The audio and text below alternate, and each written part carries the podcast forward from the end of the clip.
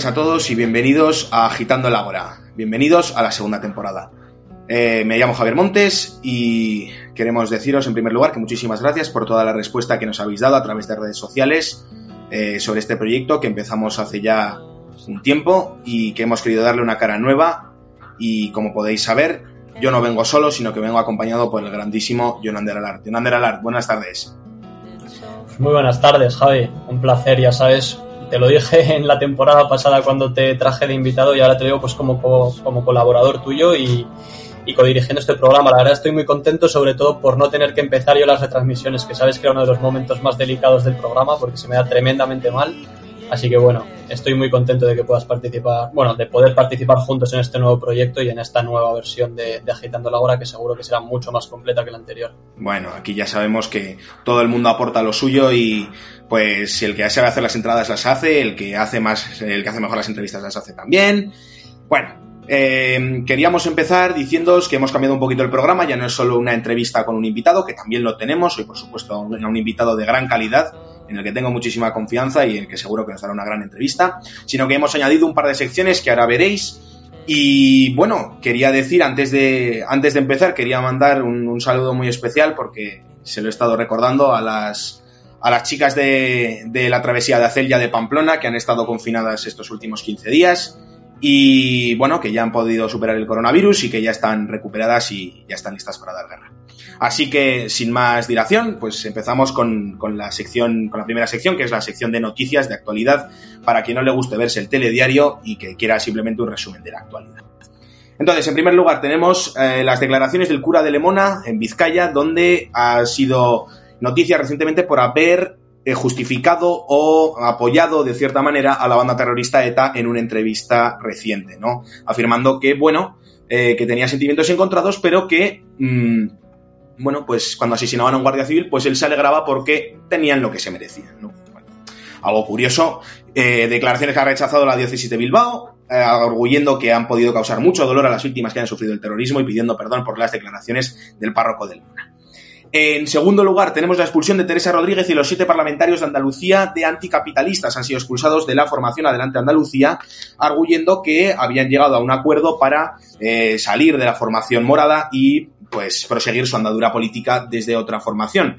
Eh, esto ha generado mucho malestar en el, en el entorno de Teresa Rodríguez, eh, argumentando que la baja por maternidad que está pasando ahora mismo la dirigente andaluza no era motivo ni excusa para eh, expulsarla de la formación. Algo a lo que Irene Montero, ministra de Igualdad y esposa de Pablo Iglesias, ha, dicho que, bueno, pues la política no para y, mmm, bueno, pues que no es, no es excusa para no dejarla en la calle, lo que contrasta mucho con unas declaraciones que hizo el 28 de febrero cuando decía que no podía ser que una mujer tuviera que sufrir por coger un permiso de maternidad y pues arriesgarse a perder su empleo. Bueno, eh, no sabemos muy bien qué querría decir la señora Montero, pero bueno, los datos y los hechos ahí están. Eh, enseguida, en segundo lugar, tenemos, en tercer lugar, perdón, tenemos los eh, ataques yihadistas que se han sucedido en Francia, se iban sucediendo en las últimas semanas, con la decapitación de profesor en París y con un nuevo ataque en Niza, en la Catedral de Niza, donde tres personas han fallecido y un ataque frustrado en Aviñón. Una vez más, vemos que el terrorismo yihadista está más activo que nunca y vuelve a atacar a Francia, que parece ser uno de sus objetivos favoritos. Volviendo a España, eh, tenemos la operación Volhov, eh, nuevos sucesos, han sido liberados los nueve detenidos el pasado miércoles, eh, los nueve detenidos pertenecientes a la organización Tsunami Democratic, que pertenecerían al Estado Mayor de Puigdemont en el 1 de octubre. Y por último, en el plano de lo deportivo, tenemos hoy el 60 cumpleaños de Maradona, de posiblemente el mejor jugador de fútbol de la historia. Eh, en Champions eh, tenemos las victorias del Barça y el Sevilla en Champions. Eh, en la derrota de la Real Sociedad contra el Nápoles en la Europa League y los empates de Granada y Real Madrid en Europa League y Champions League respectivamente.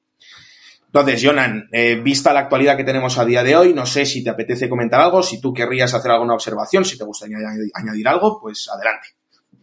Bueno, a mí sí que me gustaría comentar alguna de, las noticias que, nos has traído hoy, la verdad. Yo creo que voy a empezar, si no te importa, por el tema de Podemos, porque al final, bueno, pues mm, muy a mi pesar, yo en, en mi época, en mis primeras épocas políticas, por llamarlas de alguna forma, pues simpatizaba mucho con Podemos. Soy una persona, pues que, que ya sabes, soy afín a políticas de izquierda y tal, pero es que me, me frustra y, me entristece muchísimo ver la deriva política en la que ha, en la que ha generado esta formación, la verdad, porque como tú mismo has dicho, las declaraciones de Irene Montero son completamente contrapuestas a, las acciones que están tomando a día de hoy, pues tanto con Teresa Rodríguez como con el resto de parlamentarios de Adelante Andalucía. Y, yo creo que sinceramente en el Partido Morado pues lo que se ve es mucha hipocresía y, sinceramente mmm, está claro que a día de hoy lo que ocurre es que se han convertido en esa casta, en esa casta que tanto que tanto les gustaba criticar en, sus comienzos políticos. Y por otro lado, pues, pues bueno, eh, también me gustaría comentar un poco el, tema, el tema del párroco de Lemona que has, que has traído también, porque al final, pues bueno, eh, está claro que a día de hoy mmm, la cosa no está como para, como para andar vanagloriando a, a una fuerza fuerza terrorista que, a día de hoy pues ya está diluida, que ya no existe, gracias a Dios. Y sinceramente puedes, puedes tener la ideología que quieras, puedes tener el pensamiento que quieras, pero, pero sí que es verdad que, no se puede defender en ningún momento los asesinatos llevados por bueno llevados a cabo por ETA, sobre todo ya en sus últimos años, que, que, acabaron pues por fracturar Euskadi y, y, traerlo y estar recordándolo constantemente, pues es algo que no hace no hace ningún favor a nadie, ni a, ni a la fuerza independentista Berchale, ni, ni a la, ni como tú has dicho, pues a la iglesia, ni absolutamente nadie. Creo que, ha meado fuera de ti esto, por decirlo de alguna forma, y, que ese tipo de declaraciones no hay que hacerlas por mucho que las pienses. Simplemente está, es mejor estar callado que, hablar y meter la pata de esta forma, sinceramente sobre todo que a mí me sorprendía el hecho de que, joder, que alguien reconociera abiertamente que, que, apoyaba de cierta forma ¿no? al terrorismo. todos sabemos qué recorrido tiene ETA en, la historia de España y, bueno, pues todo, todos los atentados y todo, todo el daño que ha causado. Y yo creo que era un secreto a voces, ¿no? El hecho de, de es decir, se conocía que había mucha gente que apoyaba en Euskadi a ETA y que les había proporcionado pues apoyo en muchas, de muchas formas posibles, pero no había conocido yo eh, a alguien que lo reconociese tan abiertamente y por eso me parece muy chocante y sobre todo me parece aún más chocante sabiendo que es un propio sacerdote, ¿no? De una religión que, pues, repugna a la muerte o, repugna a la muerte en el sentido de pues no puede no matarás al no matarás no el quinto mandamiento que es tan es tan importante en la fe católica. Entonces por eso me sorprendía y por eso me parecía interesante traerlo. Y quería comentar también el tema de, de los ataques yihadistas en Francia que parece mentira no que en, en, tiempos de pandemia ni siquiera ni siquiera esto parece frenarles no y estamos viendo también como como nuestro invitado podrá aclararnos luego que él conoce mucho de, geopolítica internacional eh, cómo está eh, acompasado ¿no? con estas tensiones que hay con Turquía y Europa últimamente, con, con la deriva tan, tan autoritaria que está tomando el gobierno de, Erdogan, ¿no? Entonces, por eso me parece, me parece muy curioso o me parece bastante llamativo que en, en, tiempos incluso de pandemia el terrorismo yihadista siga presente, ¿no? Y más que, mm, pues estoy completamente de acuerdo con lo que dices, pero incluso lo llevaría un paso más allá, porque las redes sociales ya sabes que son como cierto caldo de cultivo de, de gente extremista de todos los sectores. Y, yo no sé si eres consciente de que, no sé si conocerás al Tani, al presidente del Málaga, pues hizo unas declaraciones en Twitter básicamente en las que amenazó diciendo a Macron que se iba a arrepentir de, defender al profesor degollado por aquellas caricaturas de, Mahoma, diciendo que, que si no rectificaba y no pedía perdón por hacer ese apoyo público al, al, pobre profesor que al final estaba dando una clase de pues de ética o, alguna algún tipo así pues me parece que, que, no haya ningún tipo de consecuencia legal hacia ese tipo de personas que, que, tratan de promulgar con el odio y con el terrorismo incluso en redes sociales. Es preocupante por mucho que seas un jeque multimillonario creo que, hay que tomar medidas al respecto y no se puede consentir, la verdad. Desde luego. Y, no solo medidas, no solo medidas eh, penales no, pero desde luego alguna sanción sí que tendría que caerle al Tani. Y no solo por sus declaraciones, sino precisamente por el desastre que ha llevado, al, que ha llevado al Málaga, al Málaga Club de Fútbol. Club de Fútbol, por cierto, al que es aficionado nuestro invitado de hoy. Eh, esta es una persona a la que conozco yo hace mucho tiempo, casi de toda la vida. Eh, somos amigos desde hace mucho tiempo y es una persona que tiene puntos de vista muy interesantes y siempre tiene algo que aportar de interés a la conversación. Pablo Gurbindo, bienvenido. Buenas tardes, muchas gracias por invitarme. Bueno, eh, en primer lugar, me ha venido que ni pintada esta, esta declaración de, estas declaraciones de Jonan sobre Altani, ¿no? Porque para introducirte a ti, eh, como aficionado del Málaga y como, como un estudiante de Derecho y Relaciones Internacionales, pues sobre estos sucesos, sobre todo a nivel internacional, también a nivel nacional, pues eh, supongo que tendrás una opinión, una opinión formada al respecto. Sí, o sea, primero me ha hecho, me, ha, me ha resultado muy gracioso que justo ha sacado el tema del Málaga porque, o sea, porque soy del, porque yo también soy, soy aficionado del Málaga. Y primero, eh, Altani técnicamente es el presidente del club, pero eh, el club está intervenido judicialmente porque le están, le están investigando porque este hombre y su familia se han dedicado a, a robar las cercas del club eh, completamente. Entonces, eso, eso primera puntualización.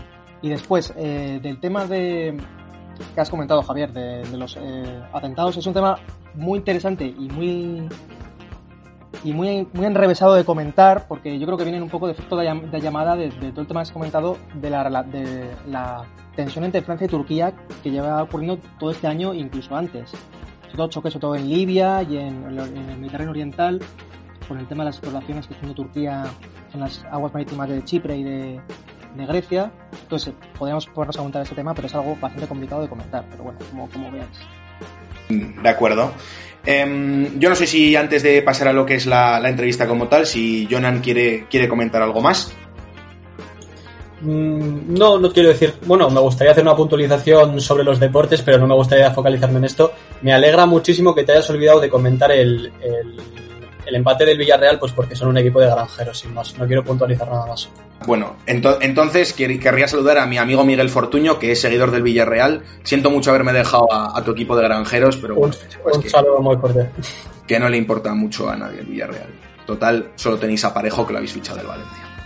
Es broma, cariño, te quiero mucho.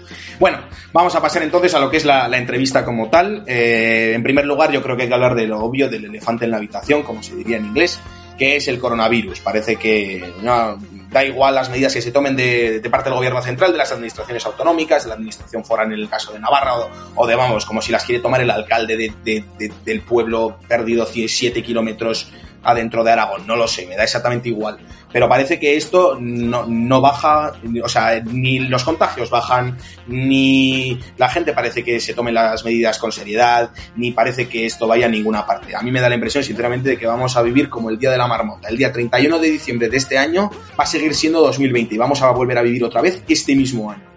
Me parece increíble, la verdad.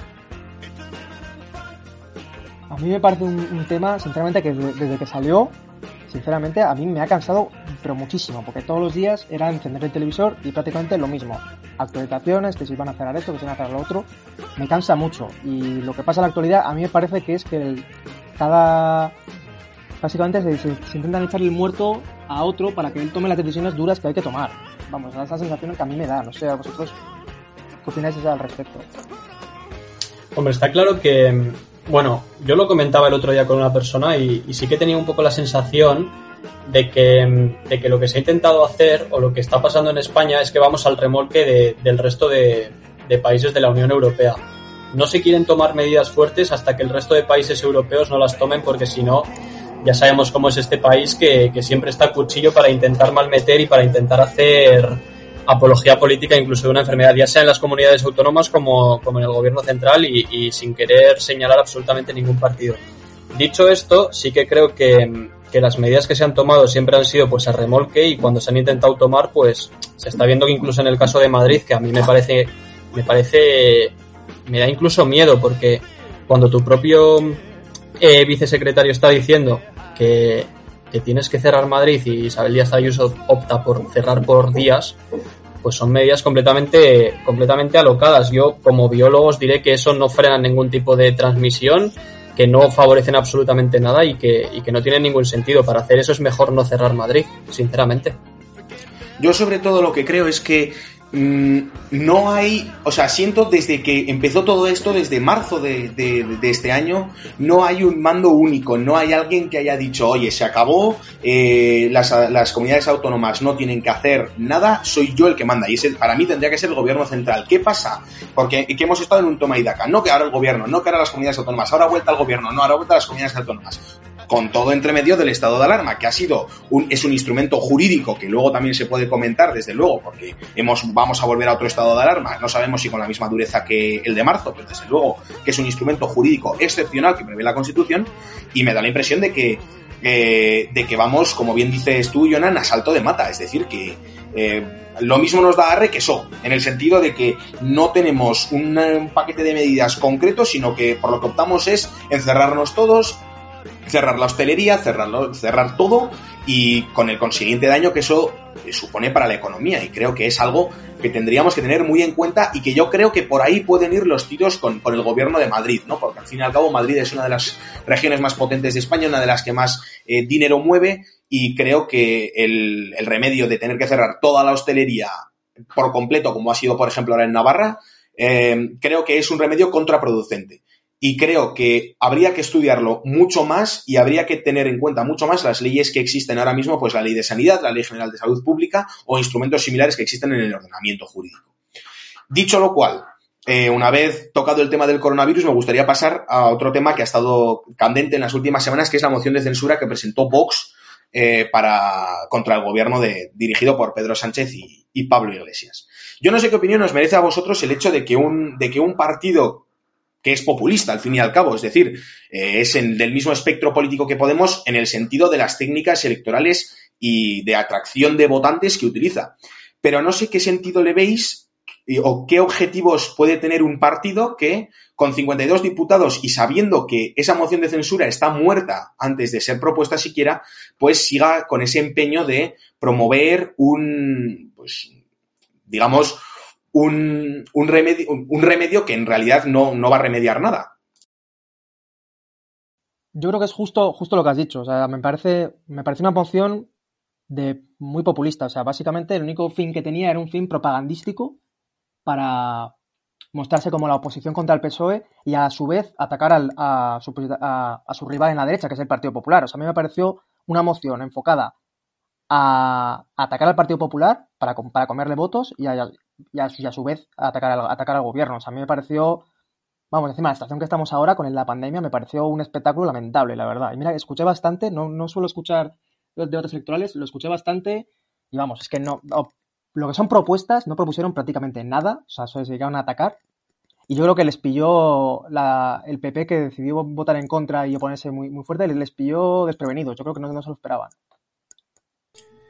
Bueno, yo estoy un poco en. Estoy a favor de lo que decís y, y todo esto de Vox viene pues un poco en base a, a, la estrategia de desgaste que ellos están intentando hacer, más que con el gobierno central, que obviamente pues no hay, no hay que hacer ningún tipo de comparativa entre Vox y, y el PSOE, pues porque son como, como la noche y el día, pero sí que trataban de, de intentar desgastar a, a, los votantes del PP y a Pablo Casado, la imagen de, del presidente del PP, en el sentido de que ellos sabían desde un principio que, que, no iban a ser apoyados por la fuerza parlamentaria del Partido Popular. Entonces, creo que todo, es, todo se basa en una estrategia política en la que están intentando seguir absorbiendo votantes y votantes y votantes para en unas futuras elecciones la gente tenga esa duda o se cree esa duda de quién es el verdadero, la verdadera fuerza política al margen del espectro de derecho político.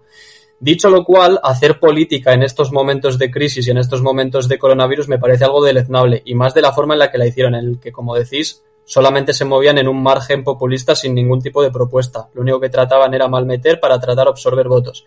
Y diciendo esto, y muy a mi pesar, porque ya sabéis que, yo ideológicamente no concuerdo con ellos, creo que Pablo Casado estuvo magnífico a la hora de hacer las actuaciones que hizo y las declaraciones que hizo en contra de, Vox, que sinceramente creo que es lo que se merecían en ese momento y lo que todos pensábamos respecto a ellos. No sé qué opinarás tú, Javi, porque sí que me interesa tu opinión en este, en este punto, pero, pero esa es la mía al menos.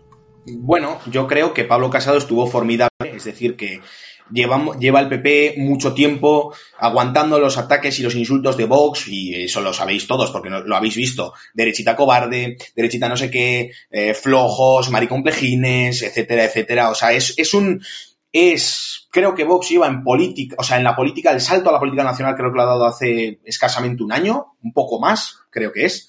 Y desde entonces no ha hecho nada más que atacar al PP, atacar al PP, atacar al PP. En vez de centrarse en lo que debería ser el objetivo de Vox, que es hacer, hacer equipo con el Partido Popular, porque al fin y al cabo pueden disentir en ciertos aspectos, pero en lo que concuerdan efectivamente es en la base, que creo que es lo importante, en lugar de eso, en vez de atacar al gobierno central, que también lo han hecho en muchas ocasiones con mayor o menor acierto o con mayor o menor espectáculo, nivel de espectáculo, pues lo que han hecho ha sido centrarse en el PP y entiendo que la frustración de Pablo Casado haya llegado hasta tal punto que ha dicho a la mierda todo, básicamente, perdón por la expresión, y les ha mandado a tomar por saco en, en el Congreso de los Diputados. Yo creo que yo creo que Vox comete un gran error con esta moción de censura, no en el sentido propagandístico ni en el sentido electoral, porque eso les ha generado muchos, eh, muchos eh, favores, ¿no? Mucha, una, una, parte del electorado del centro derecha sí que se ha movido más al ala de Vox porque han dicho, joder, estos sí que son los valientes. Pero precisamente por esa idea que decíamos antes, porque Vox no ha hecho más que desgastar el PP, desgastar el PP, desgastar el PP. Ahora el hacer política, como bien dice Jonan, el hacer política que no esté orientada a terminar con la pandemia es deleznable. Pero lo lleva haciendo también el gobierno mucho tiempo. ¿eh? O sea, quiero decir que no es solo Vox. Y después de este pequeño inciso con, con el gobierno, quiero decir que Vox además ha actuado como un chantajista del PP, amenazando veladamente, no sé si visteis después de la moción de censura, cuando con las palabras de Casado a Bascal lo entrevistaron en Es Radio, Federico Jiménez de los Santos, me parece que fue el que le entrevistó, y dijo que en principio los, los gobiernos que tenía, tanto regionales como en ciudades con el Partido Popular, pues no corrían peligro, pero bueno, que, que todo podía pasar, ¿no? Y me llamaba mucho la atención también, y termino con esto, perdonad el, perdonad el monólogo, eh, quiero, creo recordar que era Macarena Olona, o no me acuerdo quién, bueno, igual me estoy columpiando y, y, no, mejor voy a retirar esto de este nombre, pero recuerdo ver por las redes sociales que se le echaba en cara a Bea Fanjul, que es diputada por Vizcaya del Partido Popular, se le echaba en cara que el PP hubiera votado lo mismo que Bildu lo cual es muy curioso teniendo en cuenta que Vox en el Parlamento Vasco, no sé, en el Parlamento Vasco ha votado recientemente una moción en contra de, la propuesta del PP, me parece que era eh, sobre no, o sea, era un tema, era un tema bastante candente que está ahora mismo en, el País Vasco, si no tenía mal entendido, y los únicos que han votado a favor de la moción eran el, era el Partido Popular. Por lo tanto, ¿quién ha votado en contra? El PNV, el, el Partido Socialista de Euskadi, Bildu y, eh, y, Podemos y Vox. Entonces me resultaba bastante curioso el hecho de decir, joder, habéis cavado vuestra propia tumba votando lo mismo que Bildu, pero qué casualidad que en el ayuntamiento, o sea, en el, en el Parlamento Vasco han votado lo mismo que Bildu y en el Parlamento, en el, en el Ayuntamiento de Madrid han votado lo mismo que las izquierdas. Y eso también haría que, eso también le, se lo recordó eh, José Luis Martínez Almeida a Javier Ortega Smith. Yo no sé qué, no sé qué opinión te puede merecer esto a ti, Pablo, y a Jonan también, por supuesto. Yo quiero, perdón, ¿eh? Eh, me gustaría que me respondierais a, a, una pregunta de forma muy breve. ¿Cómo creéis que, que esta moción de censura ha afectado o va a afectar en las futuras elecciones? ¿Quién creéis que sale más reforzado y quién creéis que sale perdiendo? ¿Y, y cuáles creéis que van a ser los movimientos de votantes que van a generar y tal? ¿Qué, qué es lo que opináis al respecto? Que a mí me parece, es que es muy complicado, porque por una parte puedes pensar que esto va a beneficiar a Casado porque va a conseguir igual recuperar algunos votos que se fueron del PP al PSOE por parte del más centro derecha, centro izquierda, y que también puede, pero por otra parte puedes pensar, es que va a perder más de derecha a Vox, entonces es algo, es algo muy complicado de decir, yo creo. La verdad es que no, no te sabría decir. Yo personalmente creo que que el que salía más reforzado en primera instancia era Vox, porque daban un puñetazo sobre la mesa en el sentido de decir, aunque sea, la hacemos, y aunque sea, vamos ahí a reñirles y a, y a plantarles cara. Pero también tengo mis dudas sobre si esta moción no puede, no puede no solo afectar positivamente a Vox, sino que puede afectar también positivamente al PSOE. ¿Por qué? Porque el PSOE lo que tiene es que azuzando a Vox, azuzando a lo que es la derecha más, lo, que es la derecha más pura, ¿no? En el, espectro político ahora mismo, azuzando a la derecha más extrema, esté, como bien comentaba Pablo, robando votos de lo que es más el centro derecha, centro, centro izquierda que pueda tener el Partido Popular o incluso Ciudadanos y se los pueda llevar hacia el PSOE, porque no son votos tan radicales como para irse de la izquierda, del centro izquierda que es el PSOE, a Podemos, pero sí son votos que pueden ser del centro y pueden irse al Partido Socialista. Entonces yo creo que también puede verse beneficiado el Partido Socialista. Y es una buena estrategia por parte de Iván Redondo, que está siendo fantástico en este aspecto, por lo menos.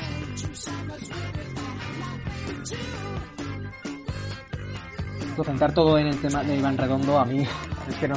Todo el plan así conspiranoicas, en plan de que todo está montado y tal, no sé, yo soy, suelo, ser, suelo ser un poco escéptico con estos temas, pero bueno, yo creo, creo que sí, que estoy de acuerdo contigo en que le- para el PSOE sí que le puede ser beneficioso en ese sentido también, porque al final ves a, Vox que tiene unos tintes en algunos temas que son peligrosos y pueden hacer que mucha gente se asuste y que viendo que la única opción de, de que Vox no, no, llega al poder es votando al PSOE y por un, gobierno de izquierdas. Y después de, después de esto de la moción de censura que ha estado muy presente Vox, quisiera también hablar un poco, cambiando ya un poco más de tercio, bueno, no de tercio, pero, pero sí de tema, ha estado también sobre la mesa estos últimos días la reforma del Consejo General del Poder Judicial, se, hace- se me hace mucha bola siempre que tengo que hablar de, de- que tengo que decirlo completo porque es, es un poco, poco difícil. Eh, ha estado sobre la mesa la reforma del Consejo General del Poder Judicial sobre la elección de los jueces, ¿no? que siempre, eh, siempre lleva sufriendo críticas por el hecho de que es un, es un sistema muy politizado, en el sentido de que los grandes partidos se han estado repartiendo siempre los jueces. Antes de pasar un poco a si procede la reforma, si no procede la reforma, eh, las consecuencias que ha tenido la moción de censura o demás, yo quisiera saber qué, qué opiniones os valen a, qué opiniones os vale a vosotros esta, esta idea de reforma que tenía, que planteaba el, el Partido Socialista y planteaban PSOE y Unidos Podemos. Yo la verdad es que respecto, respecto a temas judiciales y tal no controlo demasiado, así que prefiero haceros la palabra a vosotros y escuchar y aprender y nutrirme de vuestras ideas porque, porque no soy muy, no soy una persona que esté demasiado al tanto de, de ello. Así que prefiero no hablar sin saber, la verdad. A mí, eh, a mí me parece una vergüenza, la verdad. Eh, básicamente, si tú te escuchabas la cuando se presentó, cuando presentaron esta esta proposición, que lo presentó Echenique y Lastra, básicamente argumentaban que, bueno, pues como el PP está bloqueando la renovación del Consejo General del Poder Judicial, pues hacemos otra ley y nos saltamos el control de tres quintos que hace falta para formar. O sea, me parece una vergüenza bastante importante. O sea, para- hay que hablar o sea, para la gente que no sepa, en principio, o sea, el Consejo General del Poder Judicial está convocado por 20 vocales. Esos 20 vocales, en principio, según la Constitución, 8 los tenían que designar las, las Cortes y 12 los jueces. Ya en una, en una ley orgánica del 85 se cambió, esto ya para mí ya me parece que estuvo mal en su momento, se cambió para que esos 12 que elegían los jueces los eligiera las Cortes también, con la mayoría de tres quintos. Eh, este, se, se hizo un recurso de, de inconstitucionalidad y el constitucional, que es algo que yo no entiendo, lo considero constitucional. Y eh, esto a mí es un tema bueno, vamos a ver después, que los partidos políticos cuando están en oposición o en campaña siempre dicen que no puede ser, que los jueces tienen que elegir los, los o sea, los consejos generales perjudiciales tienen que elegir los propios jueces, pero después llegan al gobierno y oye, oye, yo me lavo las manos y caseta muy bien, así me reparto los jueces y, y los controlo, vamos, a mí me parece una, una, una vergüenza, la verdad. Claro, sobre todo que es mucho de boquilla, ¿no? Creo que leía a José María de Pablo, que es profesor en la Universidad de Navarra en el campus de Madrid y es abogado en, en Mascalvet y ha, ha comentado más de una vez este caso diciendo que, bueno, pues que es una es vergonzoso que, como bien dices tú, Pablo, em, se- los jueces que son los que velan por, por, por la justicia y que es algo que, joder, que es un, un aspecto muy, muy, muy importante de, de- de un Estado actual, pues que ahí metan manos los políticos y creo que es creo que es una señal de garantías de frente de frente a lo que son las relaciones externas el garantizar una independencia judicial clara. Que yo creo que el consejo yo creo que el poder judicial en España en general siempre ha tenido garantías de, de independencia pero estas cuestiones de elección de los vocales del Consejo General del Poder Judicial que son los que regulan el poder judicial pues me parece algo me parece algo bastante grave y cambiando, cambiando ahora un poco de tema también, porque si no nos vamos a quedar sin tiempo y tampoco queremos dar una clase magistral de derecho, eh, volvemos a, a, una figura, hablando de, ese, hablando de, de, de la Constitución y, y, de las libertades, pues hablamos de un nuevo estado de alarma, ¿no? Que han aprobado, eh, han aprobado hace poco con una duración de seis meses y un control parlamentario de cada dos meses, si no me equivoco. Es decir, que un instrumento constitucional que recorta los derechos y libertades fundamentales de todos los españoles, que no puede durar en principio más de 15 días y solo puede prorrogarse en el Congreso de los Diputados, eh, especificando otra, la duración de otros 15 días, pues que se apruebe por 6 meses y cada dos meses que sea el control, pues me parece algo, algo bastante, bastante grave. Y esto lo conectamos con otra cuestión que es la fiesta que ha habido hace poco en Madrid, en el Casino de Madrid, por el aniversario del español, donde acudieron 150 personas de la élite política y empresarial de España y bueno, pues parece ser que eh, mientras que a los ciudadanos se nos pide estar en nuestras casas, salir lo menos posible, cerramos los bares, cerramos todo, perdemos millones y millones cada día que pasa, pues bueno, parece que, que es apropiado montar una festereta de ese, de ese palo. A mí no sé qué opinión os merece, pero a mí cuando me enteré me hervía la sangre. Quiero decir que luego puesto en su contexto puede entenderse que, que fuera algo de trabajo, pero aún así creo que no había ni necesidad ni era lo, lo suyo en ese momento. No sé qué opinión os merece a los dos. Pues yo estoy un poco en base a lo que tú dices. Me parece una puta vergüenza, con, con perdón de la expresión.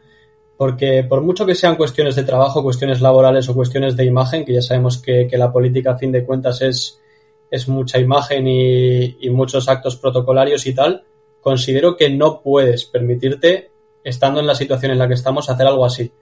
Mm, básicamente porque todos tenemos que entender que estamos en una situación excepcional y, y la única la única coherencia que existe para poder prolongar el estado de alarma durante seis meses, algo que como tú dices es algo incoherente en base a las leyes y tal, eh, la única coherencia que existe es que tú mismo cumplas esa normativa. Y, cosas como, como, esta fiesta que, que, vimos que se celebró, bueno, que se ha celebrado durante esta semana o um, que cierre en Madrid y, y en el mismo vuelo esa misma tarde, pues una ministra coja un vuelo a Bilbao, este tipo de cosas que son completamente incoherentes y que no y que no reflejan lo que está lo que está sucediendo en la sociedad tanto en España como a nivel mundial son las que realmente terminan mermando un poco la paciencia de la población y me incluyo entre ellos porque como ya te digo pues soy no soy negacionista obviamente soy una persona que entiende que, que la crisis del coronavirus es algo serio soy biólogo, como ya he dicho antes, y por lo tanto entiendo que los factores de transmisión hay que reducirlos sí o sí, porque si no, pues la, la, asistencia primaria va a acabar mermada como en la primera como en la primera ola que hubo, y es algo que hay que intentar evitar a toda costa. Pero es que para poder concienciar a la gente, primero tienes que predicar con el ejemplo. Y es algo que no estamos viendo, y creo que la, la clase política de este país no, está, estando a la altura de, de lo que la situación requiere y es lo que yo creo que la, la, gente empieza a exigir, porque estamos un poco hartos de tragar, que nosotros tengamos que ser quienes no puedan asistir a sus puestos de trabajo, quienes tengan que intentar minimizar al máximo sus, sus contactos, su, sus relaciones interpersonales, eh, ahora vernos recluidos a nuestro municipio, por ejemplo, en, en Euskadi, el yo tener que meterme, pues por ejemplo, o bueno, yo y vosotros también me imagino, en aulas con 50 personas, pero no poder ir al municipio de al lado a ver a un amigo, este tipo de cosas que al final terminan mermando nuestra libertad, en cierto modo. Pero que ellos sigan asistiendo a este tipo de fiestas, puedan seguir cogiendo vuelos a donde les dé la gana y puedan seguir haciendo vida completa y absolutamente normal. Es algo que a mí no me entra en la cabeza y, y con lo que no estoy dispuesto a tragar. Creo que es un poco lo que se exige desde, desde la sociedad en general. Yo un poco más, aparte del tema del español, que estoy de acuerdo con vosotros completamente, yo creo que la, la clave es lo que ha dicho Jonan, del tema de predicar con el ejemplo, que es, la base. Eh, yo creo que es importante también, que lo hemos pasado un poco de puntillas, el tema de la, de la, del estado de alarma. Es que el estado de alarma es algo que te permite violar los derechos fundamentales de los ciudadanos. O sea, no puede ser que de repente digas tres meses en estado de alarma y con un control eh, eh, en las cámaras prácticamente nulo. O sea, es que no puede ser. Yo no, no entiendo. O sea, no, no, entiendo por qué no se controla más, más. Pues cada 15 días, como pone la ley. No, es que no lo entiendo, la verdad. La cuestión es eso. O sea, para los que no conozcan, el estado de alarma es un instrumento que hay en la Constitución que permite, bueno, que se ha hablado esto un montón de, un montón de veces, pero bueno, nunca está de más recordarlo. El estado de alarma lo que permite es limitar la movilidad de los ciudadanos y limitar los derechos y libertades fundamentales de todos los españoles eh, por un periodo no superior a 15 días y después de esos 15 días se puede prorrogar siempre y cuando lo autorice el Congreso de los Diputados, que tendrá que ser por otros 15 días y así puede prorrogarse hasta el infinito. ¿no? Eh, este estado de alarma no solo está desarrollado en la Constitución, sino que está previsto también, hay una ley orgánica que prevé, eh, que desarrolla un poco el, el ámbito de aplicación y, y las particularidades jurídicas del estado de alarma, y me parece algo bastante curioso que un instrumento jurídico que solo se aplicó una vez y no a todo el territorio español, sino que fue en, en dos, en, en, una o dos regiones en concreto, si no me equivoco, que creo que eran Madrid y Barcelona, que fue en el 2011 por la huelga de los, eh, de los controladores aéreos. Es decir, que una limitación de los derechos y libertades de los ciudadanos no podría tomarse a la ligera, no debería tomarse a la ligera. Y sin embargo, hemos visto que en dos, en, en menos de un año se ha aplicado dos veces y con una duración muy larga el primero, pero por lo menos ateniéndonos a lo que era la ley cada 15 días, pero es que este, este segundo es dar carta blanca al gobierno para hacer lo que quiera. Y me parece que es algo muy grave y que la ciudadanía tiene que conocer y tiene que darse cuenta. Bueno, yo creo que hemos hablado bastante de política por hoy y no quisiera dejar pasar la ocasión tampoco para hablar algo más del plano de lo social, porque creo que es algo que, que a la gente joven, sobre todo, nos afecta mucho. Y durante estos días he estado planteándome algunas preguntas que creo que hemos oído muchas veces y que creo que podemos hacer justicia por lo menos a algunas de estas afirmaciones. Entonces, yo quería preguntaros y quería preguntar también a la audiencia que se pregunte también a los pocos que nos escuchéis, que os queremos mucho, em, si creéis que cada generación va cambiando su mentalidad a peor, que no es lo mismo que cambie la mentalidad de cada generación, porque al fin y al cabo los tiempos cambian y, y las mentes cambian, pero ¿creéis que las generaciones posteriores a las nuestras están cambiando a peor? Es que, yo creo que es algo muy subjetivo. Me había visto un, vídeo en Twitter de un canal que se llama Place o algo así, creo, que, es, creo que es creo que es público, y que estaba hablando en plan de cómo la nueva, una, chica, de cómo la nueva las nuevas generaciones están, están cambiando el paradigma y tal, y me daba una vergüenza. O sea, me, daban ganas de cambiarme, de que ojalá pudiera cambiarme de generación, porque me da una vergüenza, pero aún así, yo creo que es algo, es algo subjetivo y no creo que cambie a peor. O sea, nuestros padres también, yo creo que si les preguntamos, también dirán que, que en su época sus padres y sus abuelos dirían que su generación era una generación pues que iba a su bola, que iba perdida, tal. Creo que al final siempre es igual y al final todo el mundo se endereza, yo creo. Vamos, esa es mi opinión. Yo estoy un poco en, esa dinámica, en lo que dice Pablo. Creo que, es una pregunta un tanto subjetiva, que cada persona lo ve desde su realidad y a nosotros, pues obviamente nuestra realidad siempre nos parece más, más, más certera, más superior al resto de, realidades que viven el resto de personas. Es, un error bastante típico, pero creo que es algo que suele suceder. Entonces, es lo que dice él. Si tú le preguntas a tus padres, ellos van a considerar que su generación es superior a la nuestra, pero si tú le preguntas a tus abuelos, en cambio dirán que la generación de tus padres es una generación perdida. Y entonces, pues vivimos un poco en esa dinámica en la que mm, cada cual ve la realidad desde su único punto de vista, no es capaz de, darse cuenta de que vivimos en un proceso constante socialmente hablando y por lo tanto, pues el resto de generaciones viven en base a ello. ¿Qué te diré desde mi punto de vista subjetivo? Pues obviamente te diré que lo que yo veo en las, en las futuras generaciones, en, en las nuevas generaciones que están surgiendo y tal, no me gusta tanto como lo que veía en mi día a día. Pero eso es una comparación fidedigna, es algo que podamos tomar como ley o como norma, pues considero que no, porque al final ya te digo que lo veo desde mi propio punto de vista, desde la realidad que a mí me ha tocado vivir y es un poco como diría Ortega y Gasset, ¿no? Que cada cual es de es él y su, y su circunstancia en ese momento. Por lo tanto, no, no considero que la realidad o, o esos hechos pues vayan a peor, sino que nosotros tenemos esa perspectiva debido a nuestras circunstancias. Mm, estoy, creo que también estoy de acuerdo con vosotros en que es algo muy subjetivo, es decir, cada uno, además a cada uno de nosotros nos puede influenciar de una forma u otra nuestras creencias, nuestras circunstancias, como bien apuntabas tú, Jonan, y creo que es una pregunta que tiene, que tiene difícil respuesta, pero sí que voy viendo que cada vez hay comportamientos menos aceptables de lo que eran en nuestro tiempo, es decir, para mí, me da la impresión de que hay comportamientos antes socialmente no están aceptados que cada vez se van aceptando más y más. O por lo menos así lo creo yo. Eh, pero lo que decís creo que es alguna pregunta bastante subjetiva y que desde luego requeriría un programa entero o varios programas. sí, perdón, ¿eh? me, gustaría que me hicieras algún tipo de, ejemplo de lo que te refieres. ¿Qué tipo de, de situaciones crees que se están normalizando que en nuestra época hubiera sido una barbaridad? No en nuestra época, me refiero a algo más en épocas en épocas más anteriores, igual casi más de nuestros, de nuestros padres y así. A mí me parece que, por ejemplo, los chavales jóvenes empiezan a beber y a fumar y mucho antes que hay una exposición muy grande al alcohol, a las drogas, al tabaco. Bueno, o por lo menos es la percepción que tengo yo, ¿no? Pero, pero creo que cada vez las generaciones van teniendo, van, les van faltando valores. Y cuando a una generación le faltan valores, pues acepta acepta comportamientos que igual a una persona que tiene su ética, no estoy diciendo que sean que sea una ética universal, sino que una persona que tiene su ética de comportamiento y que es una ética que se aproxima pues a lo que es el, el, buen hacer de la persona, ¿no? Eh, pues que no serían aceptables. Cosas, cosas de ese estilo, ¿no? Por lo menos así lo veo yo.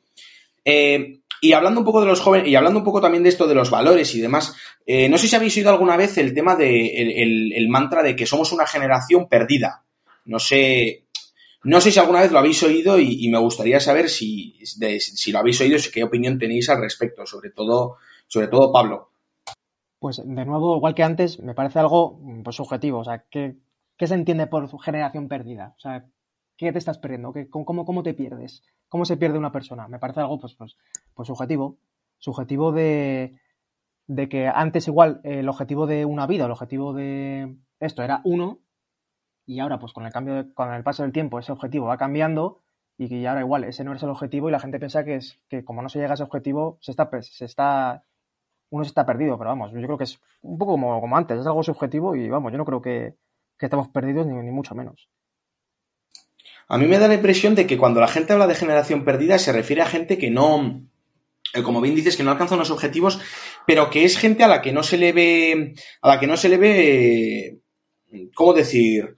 Em, motivada en el sentido de que no quiere alcanzar grandes metas y demás. Y eh, recuerdo que alguien lo mencionaba, me lo mencionaba hace poco, en plan de, nos decía, me decía que mi generación, nuestra generación, es una generación perdida. Y me parece que es totalmente falso, sabiendo que nuestra generación es una de las generaciones que está siendo más preparadas, tanto en lo académico como en lo, en lo personal, y creo que eh, es una falacia el decir que una generación es una generación perdida precisamente porque eh, es muy subjetivo, sigue siendo algo muy subjetivo y, me da la impresión de que suele venir de, las personas más, más adultas, ¿no? Que como decíamos antes, los estándares, las circunstancias de una persona, pues pueden, eh, pueden afectar la visión de la vida de una persona.